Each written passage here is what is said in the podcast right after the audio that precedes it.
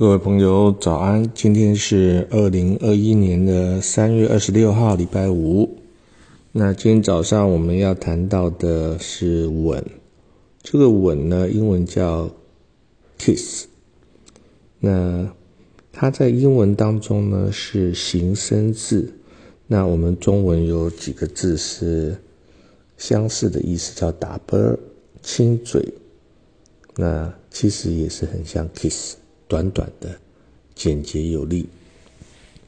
在我们所知道的各式的吻当中呢，我们今天要谈到的是舌吻、耳吻、拥吻、飞吻，还有亲吻。那这种舌啊啊，也是会舞动的啊，看起来有点可怕的舌。舌吻是老祖宗伏羲与女娲的发明。它是灵与肉深入对方体内的交媾，在西方古文明，蛇的魔力启动了亚当与夏娃的情欲。那耳吻呢？这个额就额头上，额吻像是一种宗教的仪式，也是长辈对后辈的祝福。在那男尊女卑的年代，女人的发香。是一种吻的吸引力。那在爱情的电影里头啊，耳吻是男对女赠别的烙痕。还有一种吻呢，叫拥吻，拥抱的拥。那一开始有点复杂，但还得加上四只手的表现。你瞧啊，那深情的环抱，如胶似漆。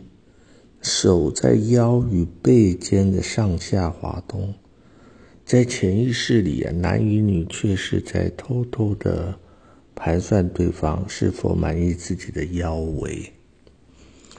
还有一种吻啊，叫飞吻，飞来飞去的飞啊，飞吻呢最为帅气，那是一种飞官出航前呢与爱人短暂告别的关怀。或是卖火车便当的小孩啊，对客人的亲切示爱。那写到这里，我就开始想到铁路便当啊，那种排骨便当的特别的好吃的香味。那不要忘记，一九一七年荷兰女间谍啊米塔哈瑞她在临死前，法国军队要枪毙她。